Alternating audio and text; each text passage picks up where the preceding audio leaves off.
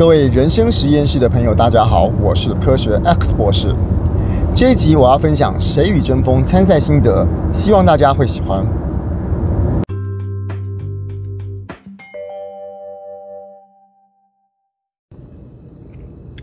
怎么样才会让自己进步？我们以参加《谁与争锋》这个节目来说，我们今天每一集每一集都要面对新的这个短讲的题目。所以每一集每一集都要准备新的稿子。那对我们来讲，如果是要用这个方式来衡量我们有没有进步的话，理论上每一集准备稿子应该要准备的比原本更好。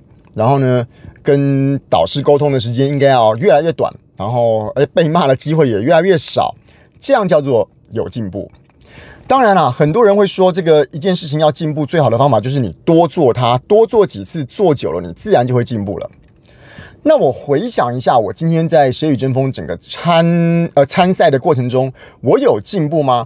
说实在的哦，进步当然不是自己说了就算。但是如果我以刚刚这种让老师来衡量，比如说呃被修正的比较越来越少，或者是被骂越来越少的话，我感觉这边我的确没有进步。嗯，回想一下哦，像我们今天一件事情，我们今天就把演说当做这件事情当做是一个进步的指标好了。我要。让什么事情进步，它往往不是不是一个单一的题目。就像说，我们第一集讲感动好了，我第一讲感动之后，第二集会有第这个第二集的题目，第三集也会有第三集的题目。所以我回想一下，我整个练习的过程为什么会让我没有进步？最大的原因是，当我第一集我准备了感动的稿子，然后跟老师讨论、跟队友商量之后，好，经过大家的这个开会。把我不好的地方都修正掉之后，在感动这一集准备了一个可能大家都还满意会议结论之后的稿子了。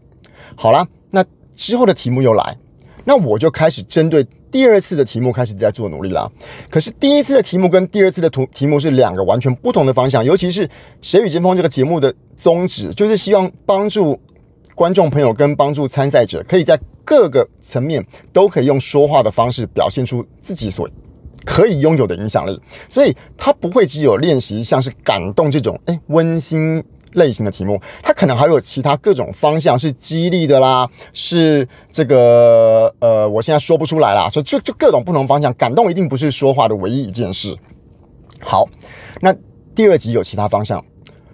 当我准备完第一集，觉得这么辛苦的时候，比赛完那天我一定啊，真轻松啊，就。如释重负，可是紧接着后面第二集的挑第二个挑战又来了，我忍不住就开始针对第二个挑战的节目特性，假设是激励好了，我就今天开始研究激励的演讲该怎么做。可是大家注意看哦，感动的演讲跟激励的演讲，它基本上是两个完全调性不一样的演说方式。也就是说，我在准备感动的时候，我可能从这个感动。这种方向的演讲，我的分数可能从这个两分进步到五分好了。假设满分十分好了，我从两分进步到五分。可是到了激励，这是另外一种形式的演讲啊。那我在这过程中，我又从两分进步到五分了。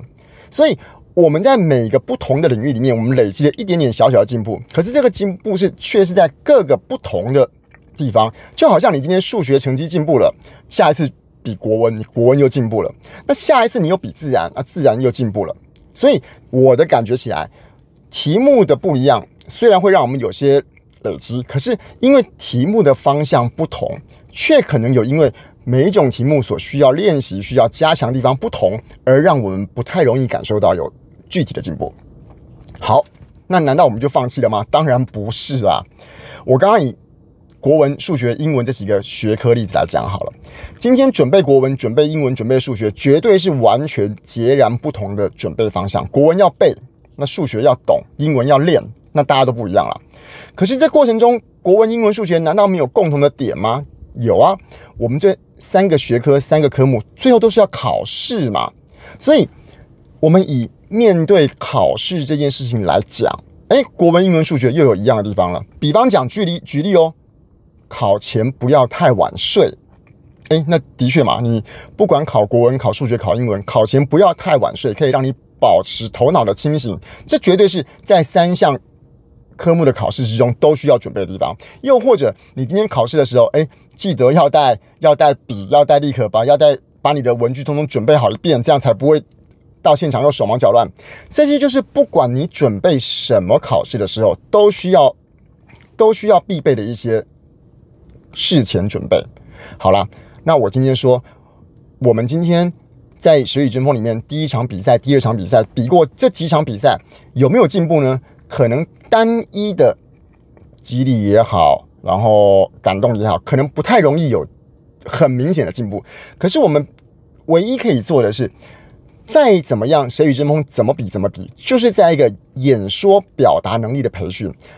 不管你讲什么，在整个演说表达的这个很大的范围里面，总是有一些必须要可以让自己积累，让自己可以进步，让自己可以一次做的比一次更好的地方。我举个例子来讲好了，我有一个很糟的毛病，就是我讲话常常会呃什么什么啊。比如说啊，我们现在来看这本书啊，这个书里面说到啊，我们如果啊。就是每个字每个字后面都会加一个啊在后面，那老师给我改了，那老师改完之后，我可能在第一集把它改掉了，第一场比赛把它改掉了，但第二集的时候我又忘记了，因为我第二集在准备第二个命题方向的时候，我把第一集老师给我的所有的教诲，在第一集比赛的当下都通通觉得哇轻松啦，所以就通通还给老师了。也就是说，虽然每个讲题会有不同的需要加强的地方，但是。共同的地方，这种啊的赘字太多，你就必须要把第一集里面被修正的这些经验，确实给累积到第二场比赛里面。我再举个例子来说，老师常说过，说我很喜欢用一种过头的谦虚的方式在讲话。比如说，我要讲一个，我像我是科学老师，我对科学应该很有信心，所以我应该要说这个科学共识，这个科学公式就是很重要。可是我可能就会把它转成一个说。虽然我只是个科学老师，但是在我眼中，这个公式却是最重要的公式。哎，那老师对我的指导里面就说：“你这样讲，这个力道不是就变弱了吗？你是科学老师，你就大胆的说出我是科学老师，这个公式无敌重要。那为什么要绕一圈来讲？我再举个例子来讲，我也常常这样子哦，比如说，呃呃呃，我很爱我的小孩。”那我会再把它讲成说，虽然我在家里面的时间不多，虽然我花了很多时间的工作，但是我对小朋友的爱永远不输其他人。哦，那老师觉得前面两句是多的嘛？好，那这是一个我说话的习惯。当然你可以说，哎，我们就做自己啦，什么事一定要都要听老师的吗？当然可以这样说了啊。可是。话又说回来，我们参加节目不就是想要进步，不就是想要成长？而所谓真正的进步跟成长，不就是做一些原本自己不习惯的事情，做完之后，在那个不习惯的事情被你克服之后，让你的表达或者是或者是呈现方式有更多、更同、更多不同的样貌，这样才叫进步嘛？所以永远只要做自己，那干嘛听老师的教诲呢？好，那我刚刚举了两个例子，讲话啊来啊去，或者是讲话喜欢绕半天。这种东西，如果我在感动这一集已经被纠正过的话，到了第二个题目，我就必须要非常刻意的把我今天需要被改掉的这些点，再确实的改掉。而这种点，不管你要讲什么主题，都会需要。不管讲任何一点，可能都不适合过于谦虚。不管讲任何的这个议题，都不适合啊来啊去。那第一集扣除两个缺点，第二集扣除两个缺点。